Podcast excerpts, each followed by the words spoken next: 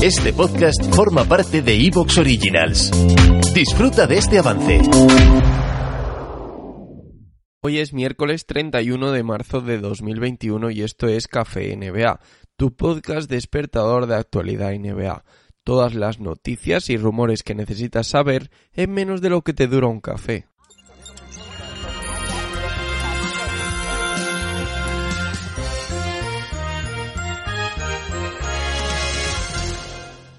Y antes de empezar con las noticias, con las últimas noticias del día, voy a hacer un mini repaso de tres estadísticas que me han parecido súper curiosas y ya que el lunes no hice estadísticas NBA, pues las traigo hoy. Zion Williamson, recordáis que está en esa especie de búsqueda de un récord histórico de la NBA, con esos partidos consecutivos anotando al menos 20 puntos con al menos un 50% de acierto en tiros de campo. Pues bien, de momento esa racha sigue. Zion ha sumado de forma consecutiva su vigésimo cuarto partido con más de 20 puntos y más de 50% de acierto en tiros de campo, lo que le deja a uno solo del récord histórico de 25 partidos de Shaquille O'Neal. Veremos si consigue igualarlo y luego superarlo. Yo creo que el lunes que viene podemos tener novedades sobre este tema.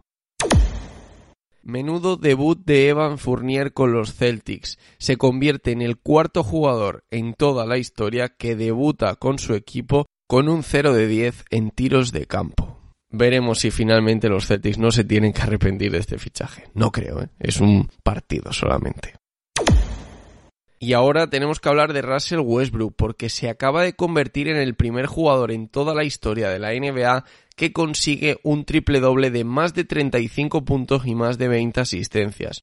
Esta marca histórica, este triple doble histórico, lo firmó con un increíble triple doble de 35 puntos, 14 rebotes y 21 asistencias, firmando además lo que era un récord histórico de la franquicia de los Wizards.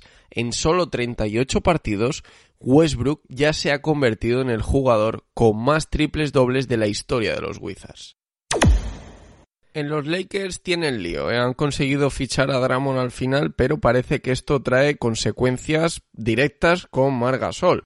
Es el primer nombre que se nos viene a la cabeza. De momento se sabe que André Dramon le va a quitar el puesto de titular, va a empezar a jugar desde el banquillo. Y atención porque de pronto han aparecido hoy muchos rumores diciendo que los Lakers estaban pensándose cortarle.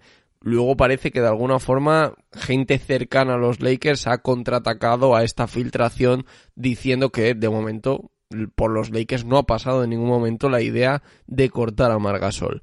Veremos quién lleva aquí la razón, ¿no? Porque al final esto a veces es una lucha de medios y no sabes cuál es la filtración correcta y cuál no. Al mismo tiempo, lo que sí sabemos es que Dennis Schroeder ha rechazado un auténtico ofertón. O sea, se está diciendo que ha rechazado el máximo que le podían ofrecer los Lakers, que era 4 años y 84 millones. Es decir, una oferta que superaba y además, pues yo creo que de una forma con bastante importante, ¿no? Lo que él estaba pidiendo, porque él, recordemos que estaba diciendo que quería conseguir 20 millones anuales, decíamos, bueno, yo sembraba un poquito de dudas, la verdad, de si merecía o no merecía ese contrato, y parece que de alguna forma estos 21 tampoco son suficientes para Roder. No sé si es que piensa que en los playoffs puede subir más su valor, si cree que necesita ir a la agencia libre y ver qué pasa ahí y que si algún equipo más le puede ofrecer un contrato a lo mejor más corto y que le sirva de nuevo como trampolín para un contrato mejor. Es curioso, ¿eh? Cuando un jugador rechaza el máximo salarial que le corresponde. De Aaron Fox y Terry Rozier nombrados jugadores de la semana por la NBA. Fox ha promediado esta semana 36,8 puntos y 5,5 asistencias en una semana perfecta de los Kings que han ganado los cuatro partidos que han jugado. Por su parte, Rosier ha promediado 24,3 puntos, 5,5 asistencias y 5,3 rebotes en una semana donde los Hornets han conseguido 3 victorias por solo una derrota.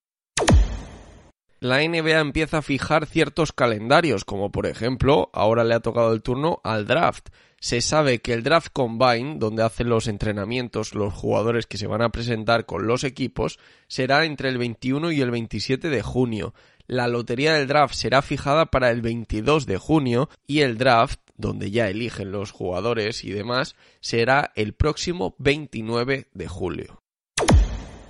Y una noticia así un poco random, Montemorris se ha comprometido para jugar con Nigeria en los próximos Juegos Olímpicos. Morris se une así a un roster que ya incluye figuras de la NBA o conocidos de la NBA como Alfaru Aminu, Josh Okobi, Chimisi Mitu y Ekpe Udoa.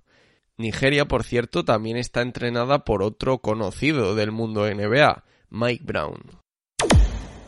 Y esto es todo por hoy, un café más para todos los que vayan a tener vacaciones estos días, que lo paséis bien, que podáis desconectar de vuestro trabajo. Yo seguiré por aquí, os seguiré trayendo novedades de NBA, os seguiré trayendo debates, podcasts de todo tipo. Así que nada, si no estáis suscritos al podcast, suscribiros, me podéis... ¿Te está gustando lo que escuchas? Este podcast forma parte de Evox Originals y puedes escucharlo completo y gratis desde la aplicación de Evox. Instálala desde tu store y suscríbete a él para no perderte ningún episodio.